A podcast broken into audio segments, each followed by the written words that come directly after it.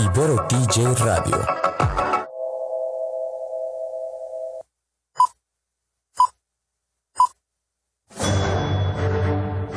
Una charla con amigos sobre los acontecimientos cinematográficos lo puedes encontrar aquí en La Esquina del Cine.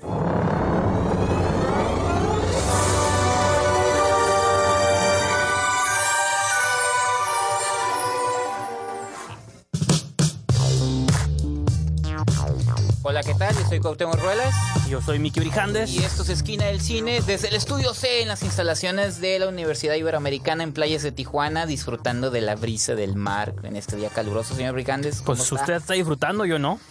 Compártame sus habilidades Es que usted está vestido mágicas. de negro, ya señor sé. Brijandes, sí, yo- Mala vez que soy gótico. Así. y eso que no te pintaste, ¿cómo no te pusiste? No, malamente la es que ahora sí me están viendo. No puedes. sí, Iba a decir, traigo mis mi maquillaje Ah, y todo. Ah, qué buena que lo mencionas. También saludamos a la gente que nos está siguiendo en Facebook Live, en la cuenta de Ibero TJ Radio. Así es. Y eh, los invitamos a que nos sigan en la, eh, en la aplicación radio.net, donde pueden escuchar la estación de Ibero Radio, nuestra estación oficial que es www.iberotj.fm. Ya mencionamos las redes sociales Facebook, pero también en Instagram y en Twitter. Y a nosotros en Instagram, Twitter y Facebook en Esquina del Cine y la página oficial, esquinadelcine.com. ¿Pero qué vamos a tener hoy? señor? Pues hoy tenemos, de hecho, un programa variopinto. Vamos a intentar algo distinto para todos ustedes, queridos sí, sí. radio y video escuchas o Facebook. vis- Más bien vamos a retomar algo que hacíamos hace muchos años. Así es. Al programa. Entonces, bueno, ya sabemos las, las acostumbradas Sí. secciones de taquilla, streaming. Vamos a hablar de las películas Yesterday Ujú. y como si fuera la primera vez. Ujú. El clásico de Adam Sandler. El remake Ah, de el la remake, película perdón. de culto de Adam Sandler, según Así, usted, según exact- usted dice. Exactamente. y también vamos a tener una entrevista que tú nos trajiste. Este, bueno, quizás regresando del corte, mejor Sí. nos platicas de qué se trata. Para ahorita irnos este, a una pequeña pausa, pero todo esto y más va a ser la esquina del cine de hoy, así que no se muevan y quédense allí donde está.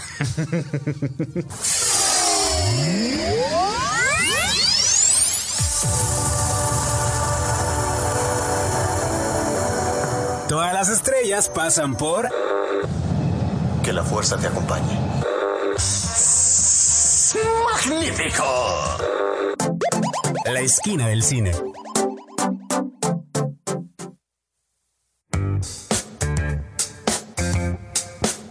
Pues ya estamos de regreso aquí en Esquina del Cine por Ibero TJ Radio. Yo soy Cuauhtémoc Ruelas. y yo soy Miki Brijandes. Y señor Brijandes, pues estábamos platicando de lo que íbamos a ver, o lo que vamos a hablar, bueno, y ver, porque ya podemos, también nos pueden ver, de lo que vamos a hablar en este programa, que está, como usted dice, pues variadito, ¿no? Platícanos brevemente su entrevista que nos trajo preparada. Digo, no la vamos a escuchar ahorita hasta después de un par de segmentos, pero Sí, si lo que, decir. sí, rápidamente, la- el fin de semana, precisamente el viernes, el crítico de cine Carlos Bonfil, que lo pueden seguir eh, semana a semana en el periódico La Jornada, digo, en línea y también en, físico, este vin- vino a, dar una conferencia sobre el cine de Roberto Gabaldón y a proyectar una película en la Cineteca Tijuana, la otra, pero este ¿Cuál otra? Ah. Ah, no, así se llama la película, la otra. Iban a proyectar la película la otra y aprovecharon para que Roberto, de este Carlos Bonfil diera la conferencia sobre el cine de Roberto Gabaldón y volvieran a mencionar este libro. Este libro es de 2016. Este, Al filo del abismo, eh, Roberto Gabaldón y el melodrama negro. Entonces aproveché para platicar un poquito con él sobre el cine de Roberto Gabaldón y lo que significa estar proyectando clásicos del cine mexicano para público, público joven nuevo o para aquel que le gusta ver de nuevo los clásicos del cine nacional, ¿no? Sí, o de nuevo, o más bien nunca los ha visto, ¿no? Ajá, pero te digo, público joven, nuevo, o que el. Como pasó. O eh, incluso viejos, ¿no? Que a veces hay películas que no hemos visto y que está suave que se recuperen. Y que eso está padre porque la Cineteca lo ha venido haciendo en tiempo por acá. Hace unos meses eh, pusieron el Rey del Barrio. eh, No, y ahorita, ahorita en, septi- ahorita en septiembre viene el, ese que has- llevan como dos o tres años haciendo esa idea de traer, en septiembre traen todas las películas más exitosas que ha habido en el año mexicano y dentro de las, van a traer pues Mis Reyes contra Godines, Perfectos Desconocidos, todo eso, pero dentro de ese ciclo viene también unas que otras clásicas. Sí. Me acuerdo de mi la punta de la cabeza como Los Tres García, Rey del Barrio. Que el de Rayo ya es la que menciona que pusieron con, Sí. con el crítico Rafael Aviña. Bien, haciendo otras por ahí. Los invito a que chequen la página Sí. de su Cinépolis local y seguramente pues, el ciclo va a pasar por ahí. Y pues hablando de cines, este vamos a pasar a la... Bueno, y esta entrevista la vamos a escuchar después de nuestro siguiente segmento musical. Vamos a escuchar esta entrevista completa que tuviste con Carlos Bonfil. Así es. Entonces vamos a hablar de taquilla. Tú, la taquilla. Vamos a una canción, ¿no? Sí, vamos a hacer un intro. Ay, nuestros, nuestros fans, si quieren. ¿Qué sorpresas hubo en la taquilla nacional? Canacine. Pues bastantes, creo yo, ¿no? O, Algunos, o ¿no? predecibles, no sé, tú me dirás. A ver. Número 10, mentada de padre. Está bien, esta es su tercera semana, ¿eh? Tercera semana. Creo que dos semanas se mantuvo en el séptimo lugar. Sí. Y esta vez ya bajó. Porque también vinieron como cuatro nuevos estrenos, ¿no? Sí, y y cada vez durante septiembre vienen Sí. varios estrenos fuertes también, como. Dora la Exploradora. Ajá. Que- el payaso sobre todo, tenebroso. Y, y luego hay una película mexicana bastante interesante. Sonora. Sonora. Eh, eh, número 9, una que de plano se niega a morir Mufasa, Rey León. Todavía le queda otra semana en décimo lugar, ¿eh? Ahí después va, de ahí va, ahí va. séptima, de siete semanas, sigue Sí, ahí. sí, sí. Eh, número 8 tenemos Rápidos y Pelones, Hobbs and Show. Debería estar fuera ya de la taquilla, pero bueno, la gente se resiste a considerarle una buena película de acción. La película de autos que la gente prefirió esta semana fue Mi amigo Enzo, Ah, sí, fíjate qué sorpresa. Eh, no que nos negamos a verla. Sí, Nuestro colaborador Luis sí la vio. creo que sí la vio. No sabemos si por ahí próximamente va a salir alguna videoreseña que podrán ver en Así esquinadelcine.com, es. ¿no? Yo seguro, ah, ¿cómo dice? Predigo o pre- que va a ser su película favorita del año. Ay, sé. sí. Predices que va a ser su Exacto. película favorita. En número 6, una que fue el estreno fuerte, se puede decir mexicano, pero no alcanzó un lugar tan alto como si fuera la primera vez. La vamos a comentar más adelante, pero esa, el lugar de taquilla, es un fracaso. Es una película que está producida por Sony. Es una película que tuvo todo la- el apoyo en, en este en publicidad. Y que menciono lo de Sony porque Sony fueron los que también hicieron el remake de eh, La boda de mejor amigo. Que esa sí estuvo en primer lugar. de Sí, sí me taquilla. acuerdo que estuvo en Para lugares hacer, el primer altos. fin de, para hacer el primer fin de semana en la película, yo considero que no está del todo bien. Pero bueno, ya la comentaremos. Y no sé, digo, a veces puede pasar también porque competencia tiene y qué competencia tenía la otra también. O a lo mejor la web de Mejor Amigo salió en unas fechas donde no había tanto monstruo más que Avengers o algo así. Ajá. Bueno, ahorita tiene dos fuertes arriba nada más. Yo lo hubiera considerado, yo creo, en un cuarto lugar. Sí. Más o menos. Pues pero sí, bueno. cuando mucho. Y pues digo, pueden ser varios factores.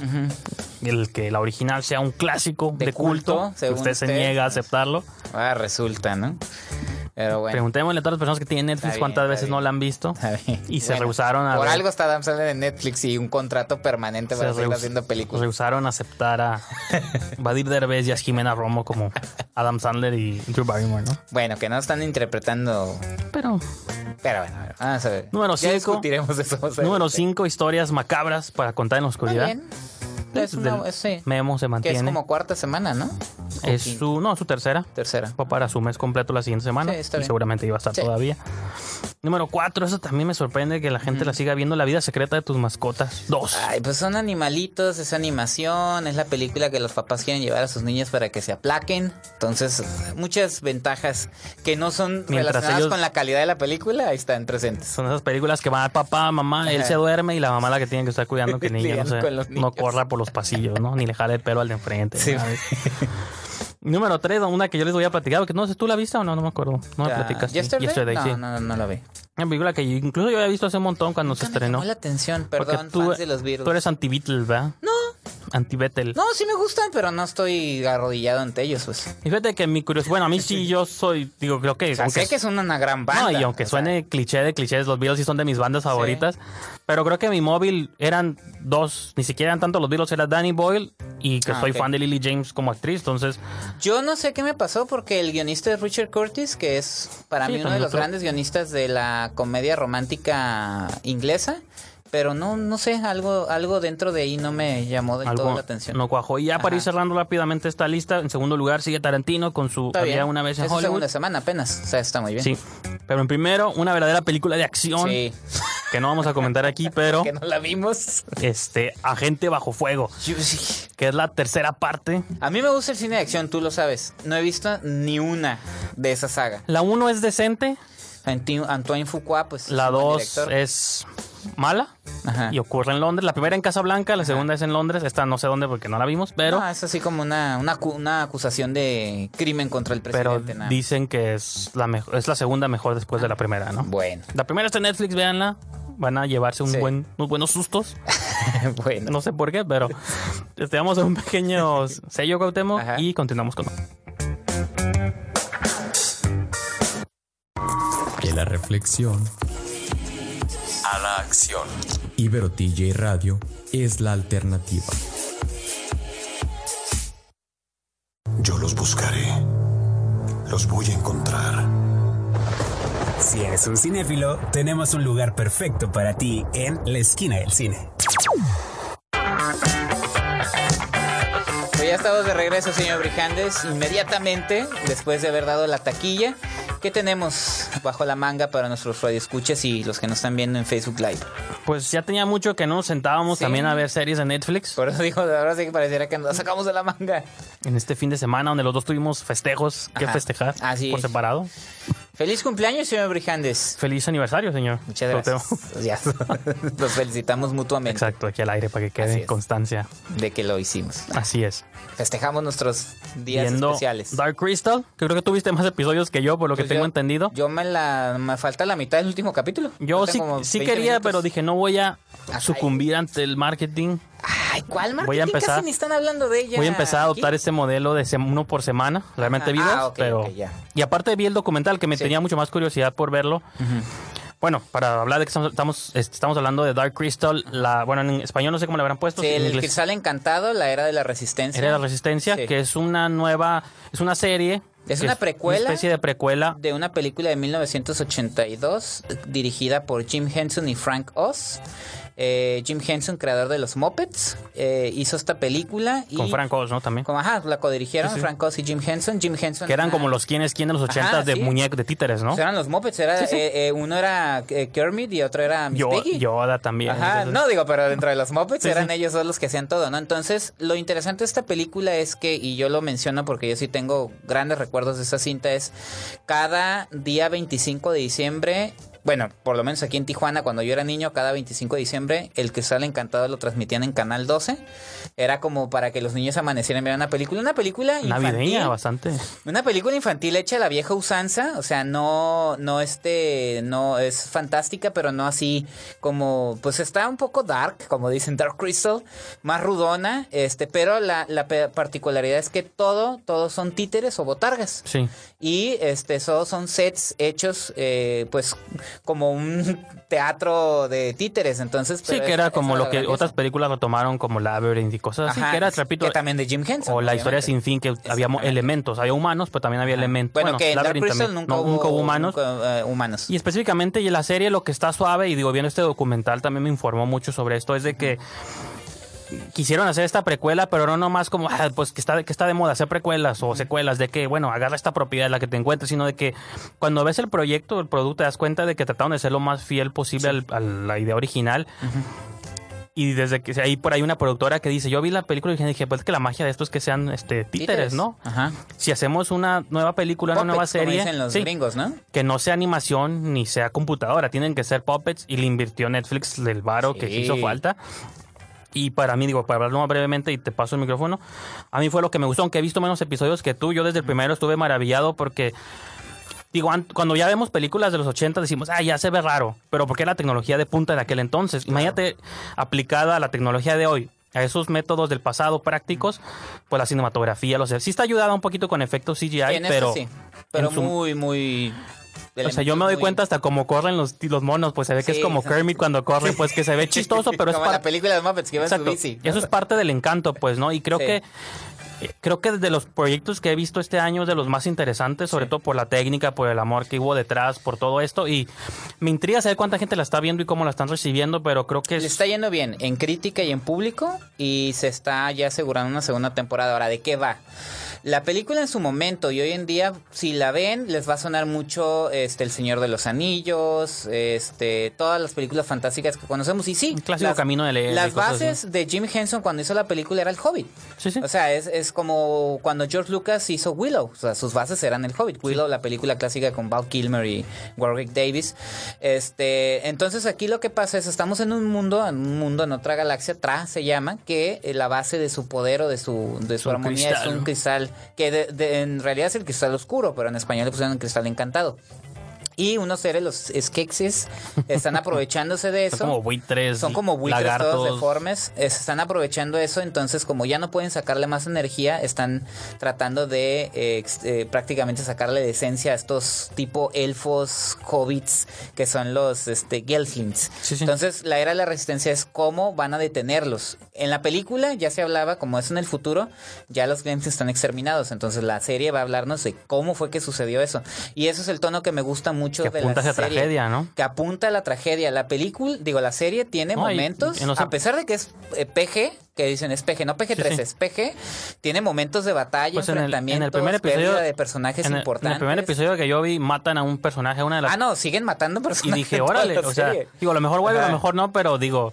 Sí, pues, son muñequitos y sus sangritas así como color Sí, rosa. ¿no? Pero son muertes, pues, ¿no? No, igual hay en el, en el segundo hay una tortura donde a unos personajes le ponen un escarabajo en el ojo y dije, en toda la película sigue habiendo tortura. Ah, bueno, pues, eso, me, eso me emociona porque Ajá. sí lo voy a seguir viendo. Digo, nomás vi dos porque no quería eso- someterme a ver pero- todo de un jalón. Pero eso me gusta, que es para un público familiar, no, no codescendiente. Ahorita que estamos hablando de la No, vida de las mascotas, que- no, y que que- son películas sí. hechas que para niños y sin nada de, de- Ajá, con lo de Disney, que todo tiene que ser políticamente correcto, que no asustes a los niños. Creo que Dark Crystal este, ha sido una buena apuesta en Netflix. Ahorita que están buscando propiedades, creo que esa va a ser una buena apuesta porque sí tiene un tono sumamente épico. Por momentos sí sientes los escenarios cuando se ven las montañas, que Sí, es el Señor de los Anillos y todo No, eso. pero todos los personajes, Ajá. digo, aunque no son Están súper bien definidos. Aunque no sentí que fueran las tramas, como dices tú, tan complejas que no hubiéramos Ajá. visto antes. no, no. de- Está suave estar viendo Sí. bonitos, pues los Gelflings están curadas y, Y fíjate, yo vi un meme que dice, las- tiene bueno, y más aparte- personalidad los Sí. títeres que lo del Rey León. Sí, bastante.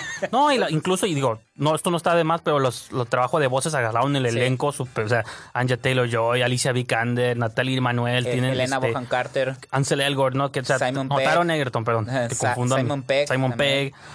Digo, de entrada, Pero te voy a decir en español, yo vi unos episodios en español porque los protagonistas es Jesús Zavala, que lo conocen como Hugo Sánchez en Club de Cuervos y lo hace Ok, súper bien. Y Marina de Tavira es uno de los Ah, personajes también, entonces me gustó también eso. Y como yo de niño también las, la película la vi en español, intenté verla como episodios en inglés y en español Sí, para sí. disfrutar Ah, los ver elencos de los dos lados, ¿no? Entonces de los dos modos se disfruta mucho. Pues bueno, vamos a escuchar un par de canciones de las películas Yesterday. Y en una canción interviene Lily James, entonces aprovechando para hacer mini concierto de ella, vamos a escuchar una canción de Mamá Mía que Ah. cantó ella también. Y regresando de esa sección, sección musical vamos a escuchar tu entrevista con Carlos, Carlos Bonfil, Bonfil. así que por favor no se vayan. Oh yeah, I'll tell you something. I think you'll understand when I say that something. I wanna hold your hand. I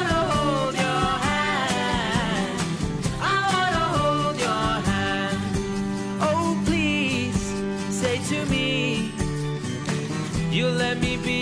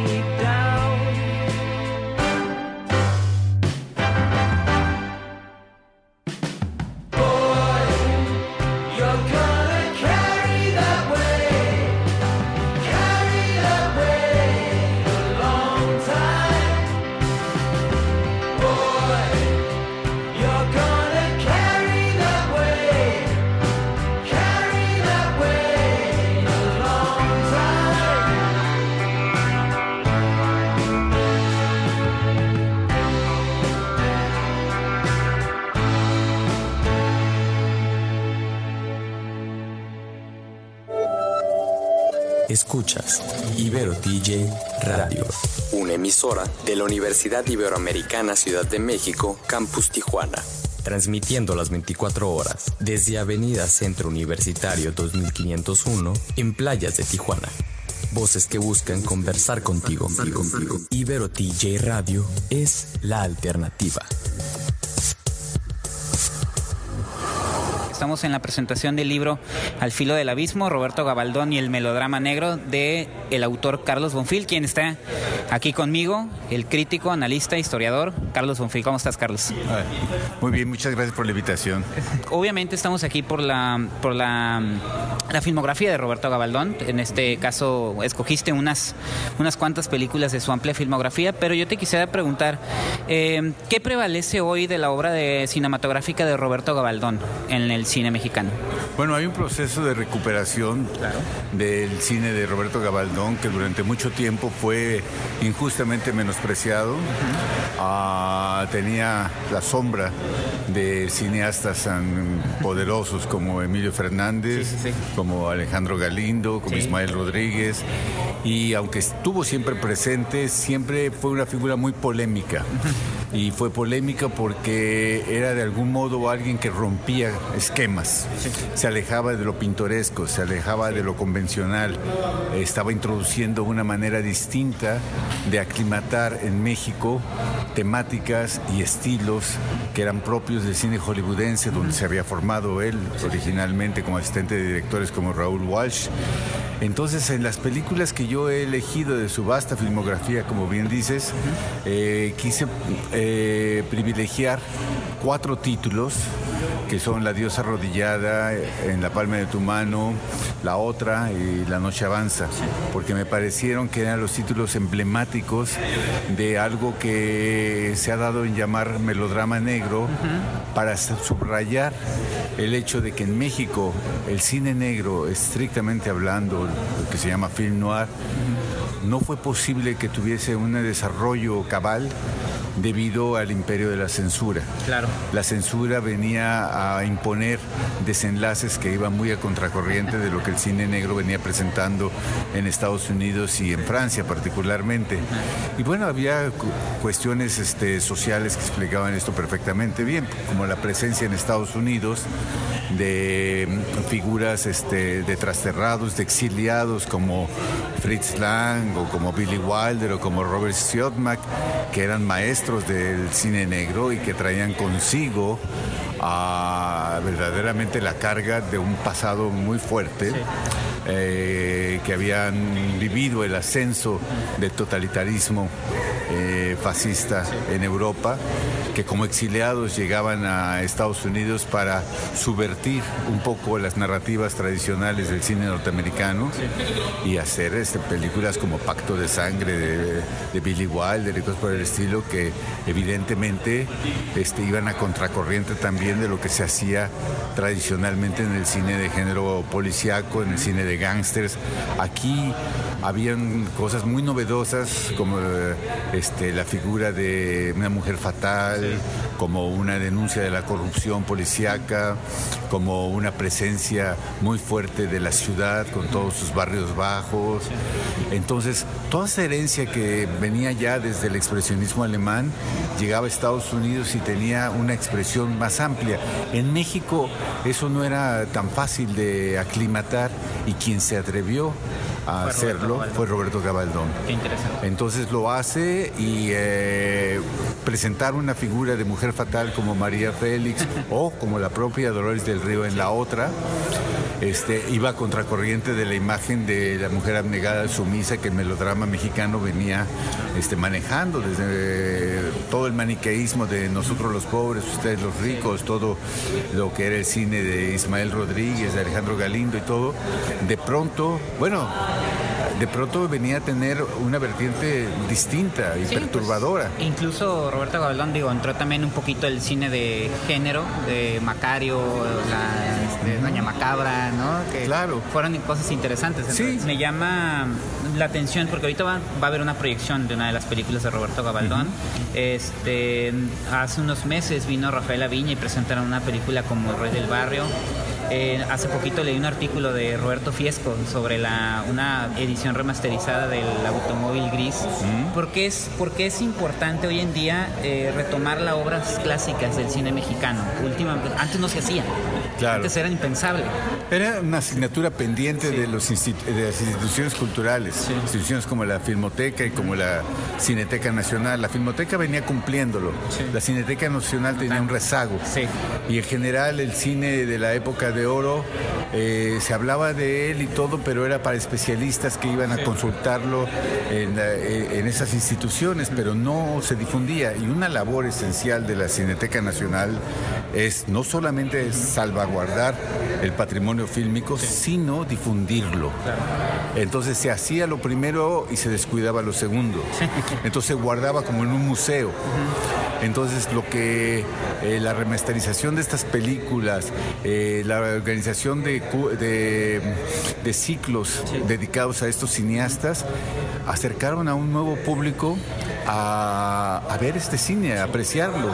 Y entonces empezaron a preguntarse qué es lo que los cineastas nuevos, como Carlos Regadas, como Amate Escalante, le debían a esta A tradición. cine, claro. Y fue, empezaron a descubrir, y los mismos cineastas que te menciono reivindicaban la deuda que tenían con aquel cine, y muchos jóvenes se dieron cuenta que no lo conocían. Y cuando empezaron a, se siguen dando cuenta y cuando van descubriendo las películas y cuando ven la modernidad de esas eh, tramas y todo, la ironía que hay en películas como La Otra o como en La Palma de tu Mano, eh, se quedan verdaderamente sorprendidos de ver cómo en los años 40 podían ese abordarse tipo de ese tipo de narrativas, narrativas. Entonces yo creo que es una labor muy importante de las cinetecas, de las instituciones culturales de cine, justamente rescatar y sobre todo difundir este cine y creo que lo están haciendo finalmente. Me gustaría que nos... eh, tus redes sociales, donde te pueda seguir la gente, donde pueda leerte. Sigo, sé que sigues escribiendo para la jornada. Yo creo que más importante que seguir a, a un crítico o algo es atender a la oferta que está renovándose cada vez más en las instituciones culturales como la Filmoteca de la UNAM o la Cineteca Nacional y que están dando a, a conocer estas maravillosas obras. Muchas gracias. Gracias. Ibero TJ Radio. Sonidos en común. Para una nueva conversación.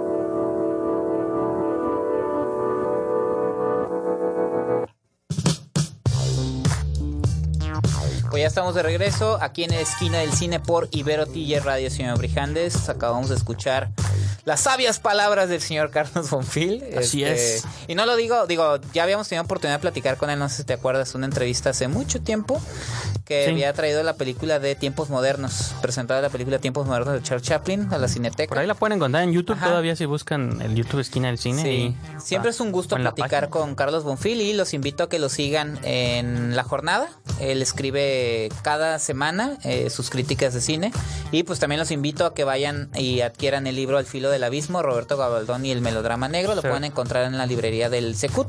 En, ¿sí puedo decir comercial? Sí, Sí. En Educal. Siempre hablamos de Cinépolis. y Sí, sí, de Cinemex. En Educal, la librería que está que acaban de instalar hace poquito en la bola, en el, en el Omnimax, ahí está el libro. Muy Si accesible. Si escuchan este programa, deben saber que es el Secuto. Creo que nuestro público ahí se conecta en No, dije punto. pero bueno, educal, en Educal, porque luego educal luego no se ubican que se van directo a la tienda del Secut y no es lo hay mismo. gente que cree que el cine el cine, la cineteca está en la bola, Sí, ¿no? ah, sí, es cierto. No, sí, o que es la sala de video. Pero bueno, ahí lo Sí. pueden encontrar, ¿no? Ah, sí, yo he ido a esa sala, es la que- chiquita, ¿no? Que está rinco. No, hay una cineteca, señor. Ajá. Y el- en el Omnimax acaban de instalar una librería educal y ahí está el libro de Carlos Bonfil Ok, sobre pues, Roberto Gabaldón. Se ven bueno. Yo vi lo ojeé, vi las fotos Sí, y aquí lo tenemos en la mesa, digo, para los que nos ven en Facebook y lo quieren ver, es este mero.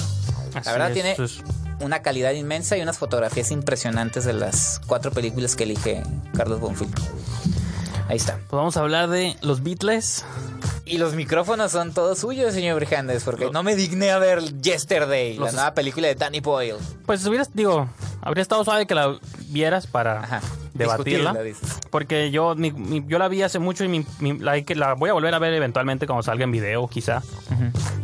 Si no hubiera tantos estrenos, quizá la vería en el cine, pero viene It y vienen varias cosas que tengo que ver, Y entonces pues, no. Sonora también. Exactamente. No, no, pues tú la, tú la vas a ver esa. Sí, y esa yo- sí la voy a ver.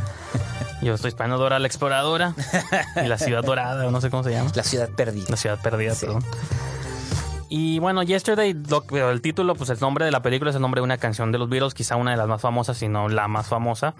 Pues que cuál canción no es famosa de los Beatles. Pues sí, pero La sí, verdad. sí, obviamente O sea, creo que si dentro de las famosas todavía hiciéramos una mini lista y creo que esa estaría en el esas, top ¿no? 5, ¿no?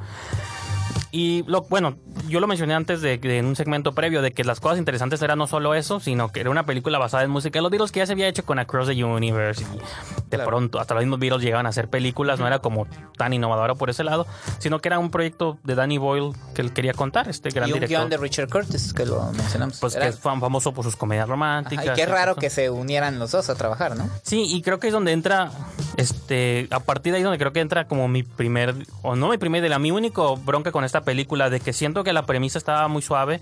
Es esta idea de que es, es este cantante interpretado por Himesh Patel, que también canta la música de, de los Beatles en la película. Que este, él es un músico, pues sí, como atormentado, no ha tenido la fama que él desea. Sus papás, como buena familia hindú, quieren que sea doctor o abogado, no quieren que sea un músico que toque en festivalillos, ¿no? Y cosas así. El día que él dice, no, ya voy a dejar la música, voy a hacer, voy a hacer caso de mis papás, voy a, este, a dedicarme, voy a ser médico, como ellos quieren, como ellos me educaron. Sufre un accidente de ca- va en su bicicleta, lo atropella un autobús, despierta en el hospital, al parecer todo está bien, pero en el mundo que despierta resulta que nadie sabe quiénes son los Beatles, los Beatles nunca existieron. Hubo como un borrón. Sí, ¿no? como que hubo un apagón universal. De hecho, empieza él tocando Yesterday y todo el mundo, oh, qué buena canción compusiste. ¿Cómo no? Es de los Beatles. Yesterday, ¿no? ¿Quiénes son los Beatles?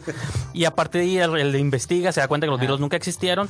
Y tampoco Oasis, ¿no? No, ajá, porque le deben. ¿no? Pues le debe a los Beatles. Y entonces él, la, la- como lo que él se propone es decir, bueno, si nadie se acuerda de ellos, voy a yo tocar su música nomás para que la humanidad no se le olvide que, Ajá. existi- que esta música existe y tengo que ser yo el que se las cuente. Pero nace de un como una labor altruista, por así decirlo. La cosa es cuando los, las disqueras y una representante que es Kate McKinnon se enteran de este joven que está tocando música impresionante de un pequeño pueblo en Inglaterra que vende sus discos como en cafés como de Sí, voladas sí. así pues que ni siquiera hace sus discos este, tan, tan súper producidos una disquera va y lo busca se lo quieren llevar a Los Ángeles a tener la vida y empiezan a explotar como esta música y cosas así entonces lo que yo siento es que ahí se ve la influencia de Richard Curtis en el sentido de que tiene un lado romántico que pues tienen que tener estas películas entre, pues. entre él y Lily James y ajá. cantan y se enamoran. son amigos desde la infancia y como que esas clásicas relaciones de que ya saben que se gustan pero no se dicen Nadie se anima, ¿no? y cosas así. Entonces, yo, yo sentí que la película tuvo una oportunidad como para comentar esta cuestión de donde, donde se cruza el arte y el comercio, porque creo que la película quiere tocar un poquito eso. Una vez que el chavo este llega a Los Ángeles, pues los ejecutivos no les importa la música y nos va a vender discos, sí, produzcanle todo. Oye, pero es que es la música de los Beatles, no pero ¿qué eso es que no? O sea, tú sácanos discos y pues como los Beatles tienen un catálogo extenso, Sí. pues la música nunca se le va a acabar, ¿no? Y, y ahí sale un cameo del cantante Ed Sheeran, Ed Sheeran. que él duda como, oye, este chavo, ¿de dónde saca tanta buena música? Pero pues nadie tiene cómo comprobar nada, ¿no? Si es falso, ¿verdad? Entonces, como que más bien, no, yo siento que no es una mala película y sí creo, y creo que es mucho mejor que Rocketman y que Bohemian Rhapsody y que todas esas películas. Bueno, que son biopics esas. Sí. También. Esta le- le- y aparte el estilo de dirección de Danny Boyle es bueno. A lo que yo voy es que sentí que al final no me dijo nada distinto a estas películas, pues, ¿no? Es un elogio completo a la música de los Beatles que sí está suave si eres fan, como los fans de Queen amaron. Rhapsody Bohemia, los fans de Elton John aman la otra porque está la música de ellos. Pero quizá dije la trama pudo haber sido un poco más incisiva, aparte viniendo de Danny Boyle, pues pudo haber criticado más como las o sea, cómo funcionan las disqueras, cómo explotan al artista, pero no, él solo enfocó en una historia como romántica, como con ciertos Que ahí dinamismos. está la, mana, la mano de Richard Curtis, pues, Sí. a fin de cuentas. Entonces, Sí. a lo mejor no empataron bien los y, estilos y de lo que yo siento es que Richard Curtis no le interesó tanto explorar eso. Aparte, pues el señor ya también, digo, o sea, no tiene por qué interesarle. Yo sentía que el que podía aportar ese lado era Danny Boyle, porque cuentas una historia, nomás porque te gustan los Beatles. Entonces, si es un proyecto personal de él, la música, pues no es, o sea, el chavo que interpreta las canciones canta bien. Sí, Hay sí, muchos sí. duetos que hace con Lily James, ella también canta. Y Lily James también canta Está comprobado que canta. La bronca es que al final sentí que no, no me entregó más de lo que quizá Cross the Universe entregó en su tiempo. Pues es Ok. nomás un, es una película para sentarte, cantar tus canciones favoritas. Que está dividida en la opinión. Muchos piensan así como tú, otros la han amado. O sea, es- se ha quedado como a la mitad, ¿no? Y yo siento, ajá, yo siento que a lo mejor yo soy el que le está entrando mal, yo soy el que quería otro significado por la gente que hay detrás, sobre todo por Danny Boyle, pero Sí. Al final, si alguien me dice que es su película favorita del año, prefiero que digan esta a que digan Rocketman, ¿no? Por de hecho, eh, Iván Morales, que es el editor en jefe de Cine Premier, de- la amó. Pero porque él es súper fan de los no, Beatles. y yo, tam- yo, yo también, o sea, la- el soundtrack está suave, yo lo escucho en Si no Spotify. entiendo a la gente que no le gustó y empezó ahí a Pues, a mí no me-. Pues sí, son, canciones- son películas para sentarte Sí, y bien. cantar, ¿no? De karaoke, como Mamá Mía. bailar. Que también, Mamá Mía, tú puedes decir, te gustan o no te gustan, pero es para cantar Sí. canciones de ABBA, ¿no? Este, vamos a una pequeña pausa y regresamos con más de Esquina en Cine.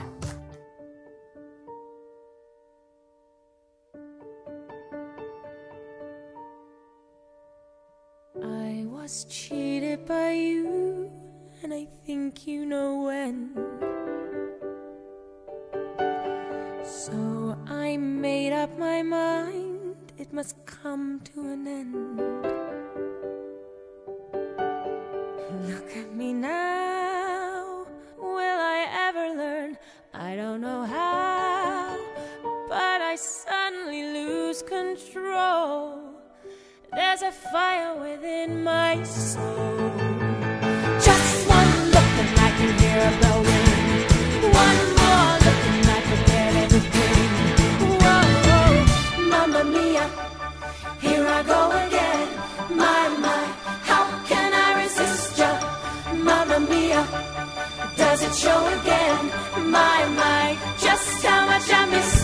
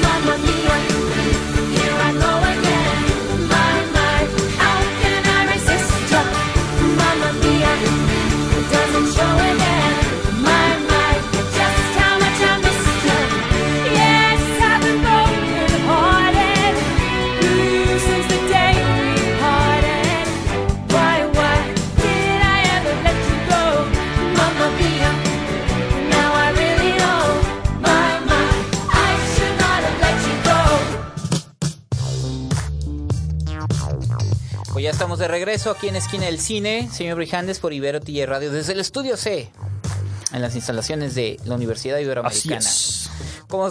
¿Qué, qué, qué nos tiene? Ya hablamos de la taquilla, ya hablamos de Dark Crystal, ya escuchamos la entrevista con Carlos Bonfil, ya hablamos de Yesterday. Así es. ¿Qué nos falta? Falta hablar de cine nacional, la hora nacional, o el la segmento, cuota, nah, la cuota nacional. Así es. Porque ya hay de estreno mexicano, ya dos por fin de semana a veces, uno por fin de semana y a veces hasta dos. Y pues malamente, porque yo me compré ese, ese cuento que usted nos ha estado predicando de que el, cine, los dos. de que el cine mexicano es bueno y que hay que darle oportunidad y que los derbes Sí, son, bueno. buen, son buenos actores. Y dije, ah, bueno, pues vamos a ver. su- Dije tienen carisma. vamos a ver su película como si fuera la primera vez. Yo dije que los hijos tienen carisma. No, que lo sostengo. Aislinn Derbez es muy buena actriz, Badir tiene carisma y Eugenio Derbez es un muy buen comediante. Pues, y lo él- sostengo. pues él tiene una trayectoria que sostenga. Sí, pues sí. Los otros ahí, más o Sí, menos. pero me acordé de usted porque ahorita ya están acusando al Badir de nepotismo en el cine mexicano y todo eso. Pero bueno, ¿de qué vamos a hablar? De como si fuera la primera vez.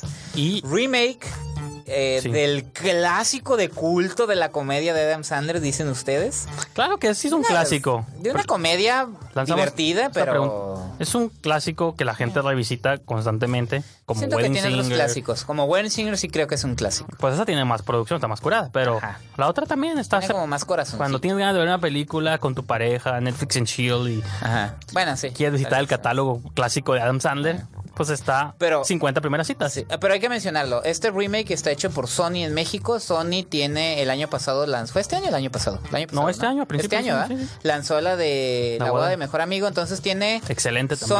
Sony en México está lanzando como ciertas propiedades. Traen más, porque hay una entrevista con Mauricio Valle que hizo Ah, que es el director. Cine Garage Ajá. Y que mencionó que había como 20 guiones y Pues no sé la qué, del que Sony estaba el Día de la marmota estaba ahí. Ajá, y dije, "Y, pues aquí sí que esto estamos viendo la- el principio de una algo. ola que Bueno, que quién sabe por qué no le fue bien a esta. A la boda pero- de mejor amigo sí, sí. pero esta No, no. pues entonces a lo mejor no va a ser el director, hay que quitarlo, pero... bueno, pero esta película... Y eso que a mí su película previa de Arira los martes me gusta mucho. Sí. La volví a ver este fin de semana, me la encontré en iTunes y dije, ah, está, está. Que Mauricio Valle también es Tiene su encanto. de espectáculos en, en Farándula 40 con Horacio Villalobos. Eh, lo pueden ver lo pueden ver a él en el programa este Farándula 40 por H. No, y, y, y lo malo de cuando eres crítico y también haces cine, como tal. Christoph y en su tiempo... Gustavo este, Moeno. Bueno, y, y diferente, pero Sí, ¿te acuerdas en su tiempo este Roger Ebert cuando Sí. escribió la del más Bueno, allá que de él nomás le entró como guionista. Sí, sí, con Ross Meyer, pero más allá del Valle de las Muñecas hiciera como Sí. tú, Roger Ebert, este ¿Estás es tu... haciendo esto?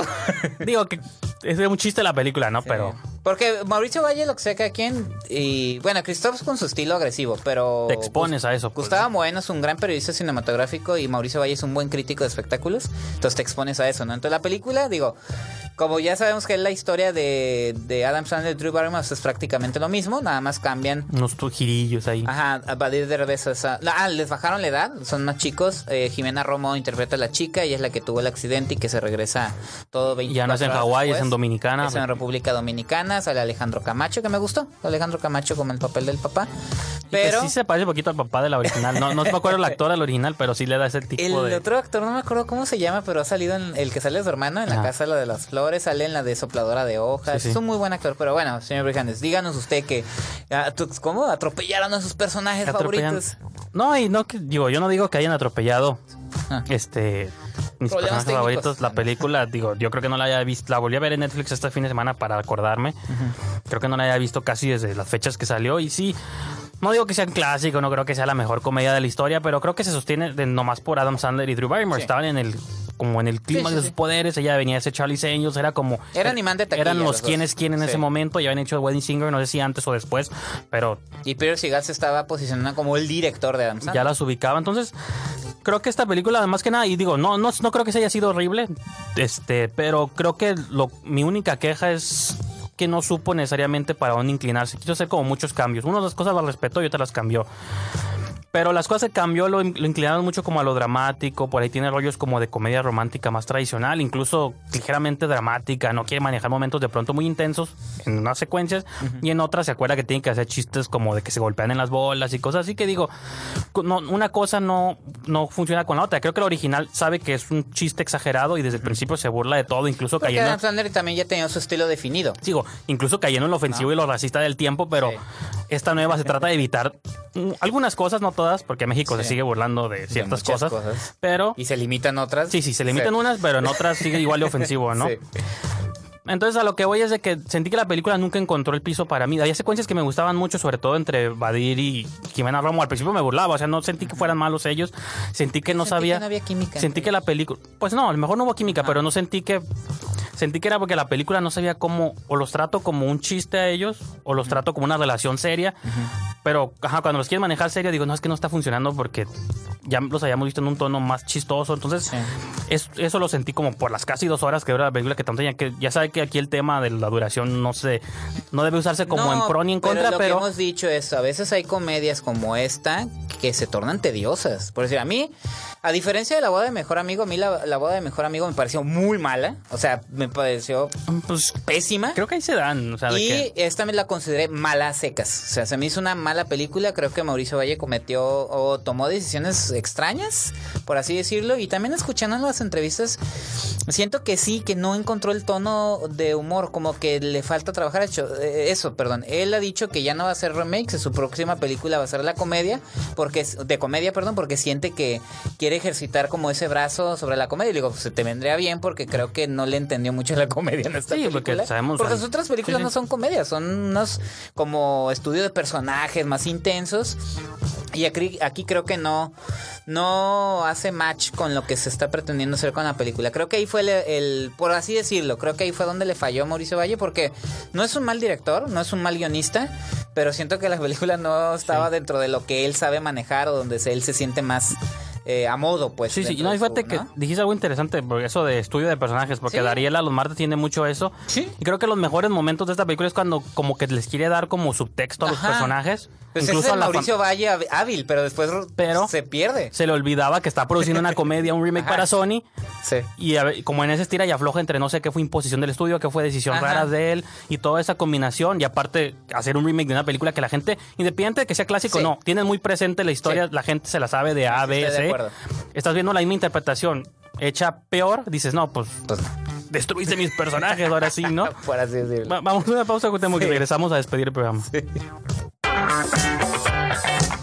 regresamos inmediatamente, señor Rijandes, para despedirnos de nuestro público. Esperamos que les haya gustado este programa variadito, como usted lo dijo al principio.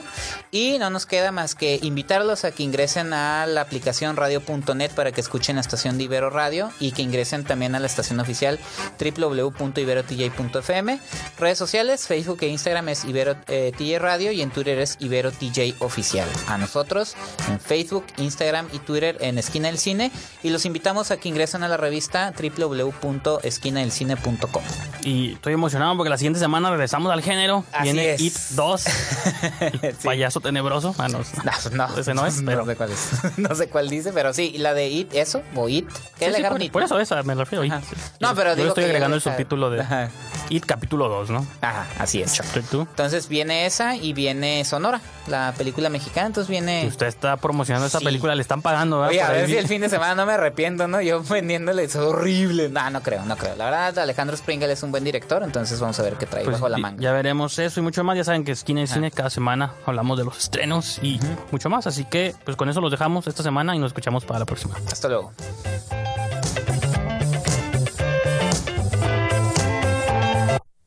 Corte y queda. Nos escuchamos en la próxima emisión aquí en la esquina del cine, solo por Ibero TJ. Y apréndete esto, Chenchito. Mientras cómanos, ámenos y bébanos, aunque no trabajenos. Ibero TJ Radio.